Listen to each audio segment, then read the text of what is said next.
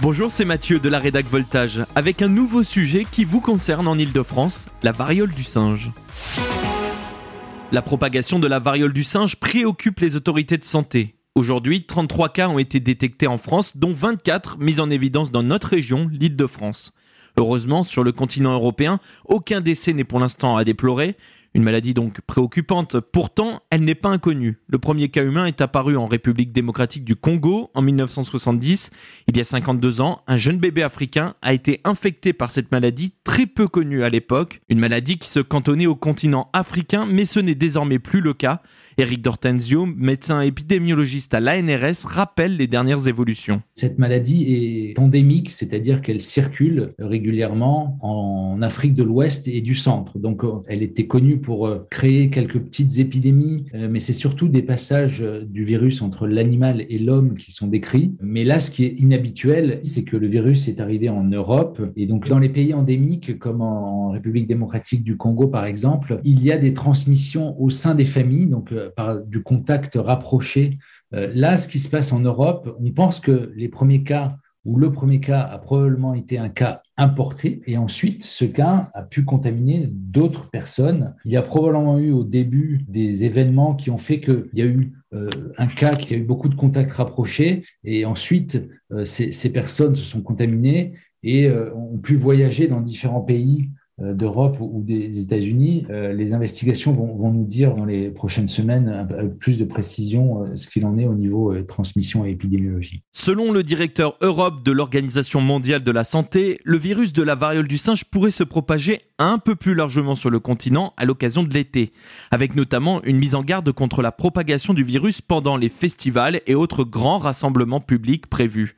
La propagation généralisée de cette maladie est très faible, mais les symptômes sont vraiment reconnaissables. Ce qu'il faut faire, c'est que dès qu'il y a une apparition de, symptômes qui sont évocateurs, donc euh, c'est de la fièvre, c'est une fatigue et euh, des ganglions euh, plutôt au niveau du cou au début, et ensuite il y a une phase d'éruption avec ces lésions qui sont assez euh, parlantes et caractéristiques et qui se retrouvent souvent euh, au niveau de la région génitale, eh bien, suite à l'apparition de ces symptômes, il faut conseiller aux personnes d'aller consulter pour euh, faire le diagnostic. Une fois que le diagnostic est fait, eh bien, il faut qu'elle s'isole, qu'elle n'ait plus de contact rapproché avec d'autres personnes pour ne pas transmettre la maladie. Donc ça, c'est pour les symptômes, mais on ne connaît pas encore tous les moyens de transmission.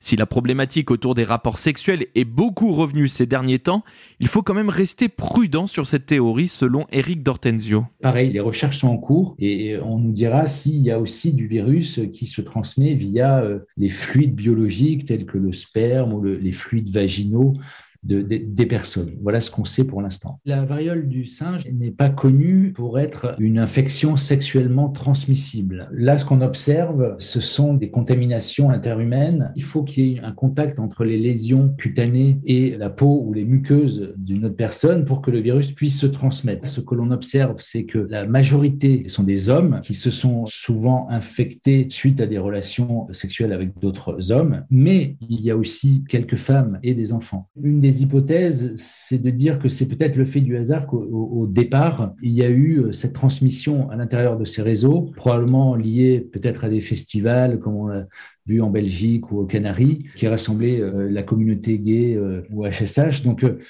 c'est un peu ce, mode de départ qui fait que c'est cette population qui est touchée actuellement et en majorité. Mais c'est une maladie qui peut toucher d'autres euh, individus. Voilà ce qu'on peut dire à l'heure actuelle et, on va petit à petit euh, en apprendre beaucoup plus sur sa transmission et sur l'épidémie actuelle. La contamination dans la communauté homosexuelle ne serait donc pas prouvée, comme on a pu souvent l'entendre, des suppositions qui rappellent d'ailleurs beaucoup ce qui avait été évoqué lors de l'arrivée du sida dans les années 80. À l'heure actuelle, les scientifiques ne peuvent même pas déterminer si l'usage d'un préservatif empêcherait ou non une potentielle contamination.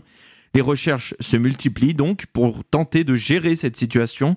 Afin de mieux surveiller aussi l'évolution du virus, la France a même mis en place un dispositif de déclaration obligatoire et renforce sa prévention auprès des professionnels de santé. Voilà, j'espère que ce podcast vous aura permis d'en savoir un peu plus sur la situation concernant la variole du singe. Vous pouvez retrouver plus d'informations sur notre site voltage.fr et je vous dis à très vite pour un autre point d'actu ici en Ile-de-France.